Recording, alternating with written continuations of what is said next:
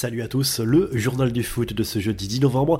Elle était très attendue. Voici la liste de Didier Deschamps pour le mondial au Qatar. Le sélectionneur des Bleus a choisi d'emmener 25 joueurs pour cette Coupe du Monde et comme on le pressentait depuis quelques jours, Olivier Giroud sera bien de la partie. Mike Maignan et Jonathan Klaus sont les grands perdants de cette liste.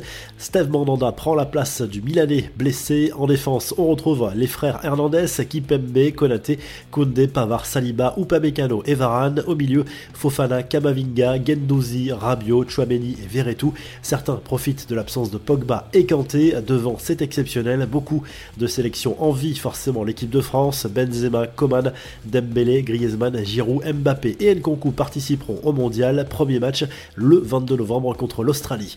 Après une petite période d'incertitude, les dernières infos concernant Karim Benzema sont plutôt rassurantes. Carlo Ancelotti a confirmé le forfait de l'attaquant français pour le dernier match du Real Madrid avant le mondial contre Cadix ce jeudi soir, mais le coach madrilène a rassuré tout le monde sur l'état de forme du Ballon d'Or 2022. Il n'a pas pu revenir avec cette gêne. Il a une petite chose.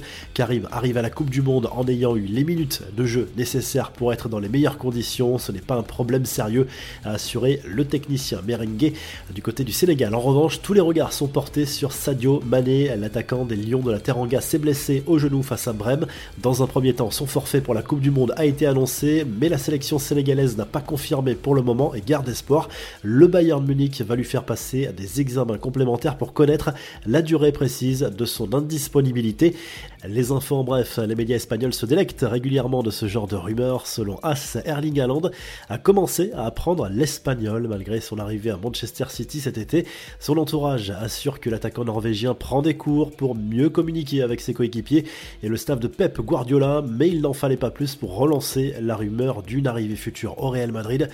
Coup de gueule de Nasser El Khalifi contre la Super League et ses partisans au lendemain d'une réunion avec l'UEFA et les promoteurs de la Super League le boss du PSG et président de l'association européenne des clubs, El Khalifi, a taclé le FC Barcelone, le Real Madrid et la Juventus de Turin, seul grand club qui souhaite encore ce projet de Super League. Pour être honnête, je suis triste pour eux car ils ont prouvé qu'ils ne comprennent pas le football. Il est facile d'oublier le chemin parcouru. Ils ont essayé de voler le football aux clubs, aux joueurs et aux fans. A lâché le président du PSG. Enfin, Lionel Messi va-t-il jouer sa dernière Coupe du Monde au Qatar? A priori oui, mais son coach en sélection Lionel Scaloni n'en est pas persuadé et aimerait qu'il reste jusqu'en 2026 aux États-Unis. Qu'en pensez-vous? Messi peut-il continuer à jouer au plus haut niveau jusqu'à l'âge de 39 ans? Donnez vos avis en commentaire. Si le journal du foot vous a plu, n'hésitez pas à liker, à vous abonner pour nous retrouver très vite pour un nouveau journal du foot.